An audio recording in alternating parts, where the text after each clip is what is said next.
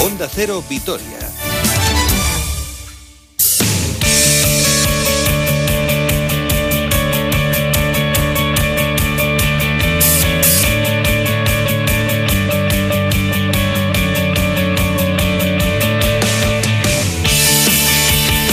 Nos hemos plantado ya en las dos menos cuarto, así que tiempo de ocuparnos de la actualidad deportiva, que hoy sí nos cuenta Roberto Vasco. Hola Roberto, bienvenido. Hola, gracias. Esto es como empezar de nuevo en la radio. ¿Qué tal? Bueno, pues, eh, ¿qué es eso de que también el COVID marca la actualidad del deporte? ¿Qué ha pasado? Sí, eh, que estaba yo de libranza, que nadie se piense que tenía que he tenido el, COVID, afortunadamente. No, de momento estamos, seguimos, seguimos estamos sin sanos. Creo que nos va a llegar antes la gripe, me parece. Pero bueno, eh, sí, pues el COVID marca en dos deportes que nos tocan muy de cerca primer lugar, el baloncesto, porque el Basconia no va a poder jugar el partido de esta noche frente al Zenit de San Petersburgo porque es que los rusos solo tienen seis jugadores disponibles de la primera plantilla. En total, incluyendo jugadores, cuerpo técnico y demás, tienen 19 casos positivos. Pero pues bueno, nada, nada. el Asbel Villerban va a jugar hoy contra el Panathinaikos y solo tiene siete jugadores de la primera plantilla porque tienen 11 positivos. Y el Kinky, que es el próximo rival del Basconia, el viernes en el Bues Arena, va a jugar mañana contra el Real Madrid con ocho jugadores disponibles solo. O sea que está el patio revuelto. Y te cuento que en ciclismo, porque Ah, enseguida te voy a hablar de que se ha Sí. presentado la etapa eh, alavesa de la Vuelta Ciclista a España, hoy se ha retirado un equipo entero del Giro de Italia. Es el conjunto Mitchelton que ha dado un montón de positivos y además se han retirado otros corredores eh, de forma individual, como es el caso, por ejemplo, de Sven Kruijswijk, el corredor holandés del eh, Jumbo. Así que mucho eh, COVID en el deporte, que al final es el reflejo de la sociedad, pero vamos a comenzar hablando de baloncesto porque la pregunta es, ¿qué va a pasar con el partido de esta noche que no se va a jugar? Pues que todo está en manos del juez disciplinario de la Euroliga, quien va a tomar una decisión en base al reglamento especial de la competición a consecuencia del COVID. El Zenit pide el aplazamiento no solo de este partido, sino del que iba a jugar el próximo viernes también en la Fonteta frente a Valencia Basket.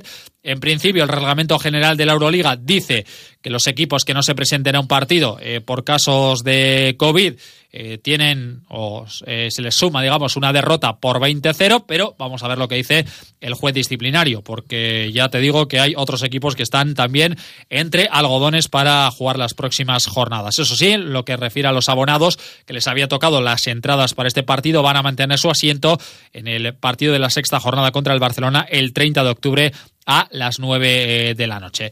Quiero saludar a Ander Ortiz de Pinedo, uno de nuestros ilustres colaboradores. Hola, Ander, muy buenas. Muy buena, Roberto. Bueno, vaya lío, ¿no? ¿Cómo solucionamos esto, Ander?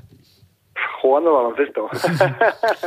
Pero no, es una, es una, es una faena, ¿no? Porque al final es una cosa que sabíamos que podía pasar, que podía suceder, pero bueno, eh, nos ha tocado de esta manera y, y veremos cómo, cómo, cómo pasan los acontecimientos ahora. Claro, Ander, el problema aquí es que alguno dirá, bueno, pues lo lógico sería eh, que se buscasen fechas y se jugasen estos partidos aplazados. Pero claro, el problema es que el calendario es tan apretado que apenas hay fechas, ¿no? Mm, Yo no creo que sea tanto el calendario, sino que hay que ir más allá. ¿Qué tal es la relación Euroliga-CB? Con lo cual, entonces, yo creo que si fuera por fechas, los clubes harían cualquier cosa por jugar. Ahora, otra es que, que claro, que la Euroliga le pida un favor a la CB o a las otras eh, competiciones domésticas para intentar eh, meter los partidos suspendidos para que se puedan jugar. Que creo que ahí eso va a ser un, no rotundo, pero bueno, es lo que a lo que estamos ahora. Claro, lo que pasa, Ander, que aquí al final la competición viene totalmente marcada por esto, ¿no? Ahora al Zenit le das eh, dos partidos por perdido y la pregunta que nos hacíamos hoy en algún corrillo es si en vez de ser el Zenit hubiese sido el CSK de Moscú el Maccabi, estos equipos que tienen tanto poder, ¿qué hubiera pasado? No sé si te haces tú la misma pregunta. Yo me había hecho otra pregunta. ¿Y qué pasa si el Vascone y el Zenit, los dos, no tienen ocho jugadores para jugar? ¿Qué se hace? ¿Empate? Claro, es que, es que, eh, o qué pasa, cada vez que un, par- un equipo no pueda jugar se va a hacer un 20-0, igual tienes al final de temporada, eh, sí has quedado el quinto, pero has jugado el 40% de tus partidos. ¿No estaría un poco la, la liga totalmente, eh, no sé, no digo corrupta, sino que estaría todo desvariado, ¿no? Porque no sería real lo que se está jugando, ¿no? Entonces, no sé, es una situación bastante complicada que por otro lado me parece que siendo una competición como la Euroliga, que quiere ser el- la segunda liga después de la NBA, no se oye nada ahora, no hay un plan B, parece que todo es un poco a, a según va pasando las cosas, ¿no? No sé, a mí me, me está defraudando un poco esta situación. Bueno, pues vamos a ver lo que sucede y lo que dice el juez disciplinario de la competición, que al final es el que tomará la decisión definitiva. Eh, en la parte puramente deportiva, Ander, estamos viendo dudas en el Vasconia, ¿no? Con esa derrota contundente frente al Estrella Roja, dos derrotas consecutivas también en la Liga CB. ¿Qué le está pasando al equipo? No, pues que al final se está viendo lo que las flaquezas del equipo, que son primero que sabíamos que no tenemos una mega plantilla, ¿no? Tenemos un conjunto de jugadores de alto nivel pero que eh, está claro que no tenemos una, eh, ese tipo de mega estrellas que pueden a veces pues eh, tirar el partido hacia a sus hombros no como podía ser Toco el año pasado no este año no tenemos a, a ese jugador ¿no? entonces yo creo que este año más que nunca el equipo tiene que jugar en equipo y tiene que hacer lo que dice Dusko, ¿no? Empezar desde atrás y defender para poder correr y jugar rápido, que también es lo que llevamos buscando los últimos años. Lo que pasa que encima te con el handicap de que realmente tienes ocho jugadores de alto nivel para poder jugar, aunque estés con, completándolo con los chavales, pero al final Dusko sabes que cuando se pone se ponen las cosas duras va siempre a tirar de, sus ocho principales jugadores, ¿no? Y ya que estás, te hago una pregunta de la NBA, los Lakers campeones se llevan el anillo. Te voy a hacer la pregunta que está en todos los eh, corrillos sabidos y por haber del mundo mundial. ¿Es LeBron James mejor que Michael Jordan? Ni de palo. O sea, esa, pregunta eh, ni de palo. O sea, no, es un grandísimo jugador. Eh, creo que es el jugador más determinante que, no determinante, no, sino por su altura físico, que, que, más completo que igual haya podido ser, pero pero la cabra, la cabra de GOAT, ya sabes quién es, y para mí siempre será Michael Jordan. Es quizá el más cercano a Michael Jordan, igual. Sí, probablemente. Aunque he de decir que, lo más similar que, al menos para mi punto de vista, es tío, como fisonomía de jugador y lo que hacía en los, en los partidos, lo más parecido para mí que ha habido en esos momentos era, era Kobe Bryant. Muy bien, Ander Ortiz de Pinedo. Gracias como siempre. Un abrazo. Vale, un abrazo Roberto. Chao.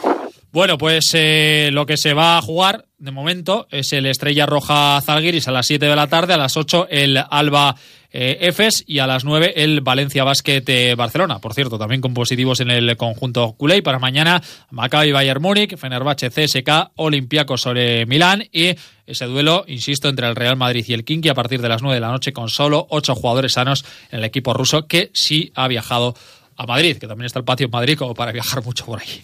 Bueno, y de baloncesto vamos a hablar de ciclismo con esa presentación de la etapa de Vitoria. Sí, se acaba de presentar ahora mismo. Vengo en bicicleta y haciendo una pequeña contrarreloj. Séptima etapa de la Vuelta Ciclista a España el martes 27 de octubre. Una etapa de 160 kilómetros que va a llegar tras la primera jornada de descanso y tras la jornada previa con final en el mítico Tourmalet, eh, puerto que ha dado eh, grandes eh, historias, grandes hazañas en la historia del ciclismo. En la etapa de Álava saldrá de Vitoria pasará por Landa, Gopegui, Murguía, Beluncha, Espejo, Salinas de Añana, Izarra y Berberán, además de subir en dos ocasiones el puerto de Orduña de primera categoría.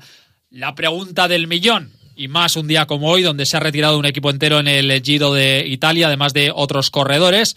¿Cuáles van a ser las medidas de seguridad que va a haber en la ronda española y en lo que a nosotros eh, más de cerca nos toca en esta etapa de Vitoria? Y habla Javier Guillén, el director general de la Vuelta, de que van a ser muy estrictos. Preocupados lo estamos siempre y lo estamos desgraciadamente como todo el mundo desde marzo. Yo no puedo hablar por otras carreras porque no sería políticamente correcto. Lo que sí que le digo que desde el punto de vista eh, de política sanitaria la vuelta es eh, una carrera de unas medidas extremas. Yo me atrevería a decir que junto con el Tour de Francia y a partir del Tour de Francia es la carrera que más medidas sanitarias va a poner en funcionamiento en lo que una carrera ciclista se refiere. La organización de la vuelta mueve en torno a 1.500, 2.000 personas. Evidentemente todas van a estar en hoteles diferentes y va a ser una burbuja donde esas 1.500, 2.000 personas van a pasar todos un PCR en, eh, antes de la etapa inicial y después de la jornada de descanso. Es decir, que toda esa parte de la organización, incluidos ciclistas, auxiliares, eh, gente de televisión, periodistas, etcétera, etcétera, van a pasar el test PCR en la jornada de descanso para que todos lleguen a Vitoria perfectamente sanos o para que se aíslen esos eh, casos que puedan dar positivo. Javier Guiñén siempre ha apostado por traer la vuelta a Euskadi, sobre todo por la gran cantidad de público que se congrega en las cunetas, cosa que este año no va a poder suceder. Se le ha preguntado sobre cómo se va a paliar esa ausencia de público. Yo entre una vuelta sin público o una no vuelta, prefiero una vuelta sin público, porque al final la afición vasca va a poder disfrutar de lo que más le gusta, que es el ciclismo. El público es el alma del deporte. Yo le digo, ¿lo miro con resignación? Pues sí, es una pena y me gustaría que fuera de otra manera, pero ya le digo, prefiero que, haya carrera, que yo creo que ahí existe una gran reciprocidad. Oye, si me pides que no vaya, no iré, pero es que además creo que me lo tienes que pedir porque no voy a ir. Por lo tanto, yo creo que hay que verlo desde el punto de vista del entendimiento. Bueno, llamamiento ¿eh? tanto del diputado general Ramiro González como del alcalde de Vitoria, Gorka Hurtaran, además, eh, por supuesto, de Javier Guillén, de que no vaya público a la salida de Vitoria y que no se congregue público en las eh, cunedas. La afición vasca, yo creo que después de la belga es la mejor afición que hay en el ciclismo junto a la italiana y este año, pues mira, toca verlo por televisión y escucharlo, por supuesto, en Onda Cero. El encargado de realizar el recorrido el que tuvo la idea fue el gran Joseba Beloki, que nos ha hablado del aspecto puramente deportivo, es decir, cómo puede ser esa etapa con final en Valdegovia.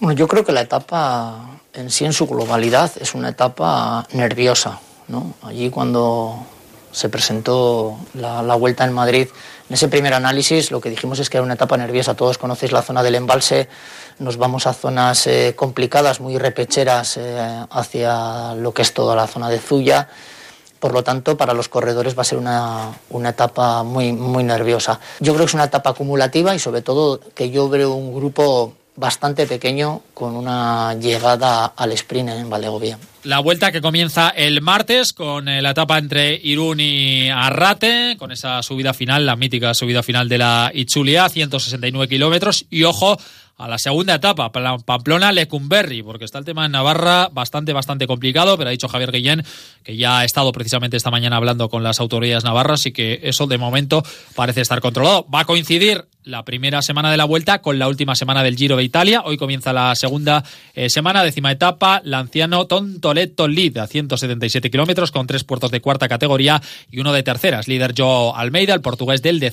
Segundo Vilko Kelderman, el corredor holandés del Sunweb. Tercero es Pello Bilbao, el vizcaíno del conjunto Bahrein. Hablamos ya de fútbol con doble sesión hoy para el Deportivo Alavés. Preparando el regreso liguero el domingo a las seis y media en Mendizorroza frente al Elche. La buena noticia es que Luis Rioja ya está de vuelta, arrastraba unas leves molestias de tobillo, pero ya está trabajando junto al resto de sus compañeros. La duda es Lejean, que ayer se ejercitó al margen por unas molestias musculares. La guardia está prácticamente descartado debido a ese esguince de, de tobillo. No va a estar Rubén Duarte, que está sancionado, y los que no han entrenado hoy son ni Tomás Tavares ni Abdallah que están con sus respectivas selecciones. Tavares con la sub-21 portuguesa y Abdalaji con la selección de Mauritania. El que podría debutar es J. Peleteiro, que ya jugaba unos minutos frente a los Asuna en ese encuentro amistoso y reconocía el mediapunta gallego que se había sentido bastante cómodo en esta primera semana en Vitoria.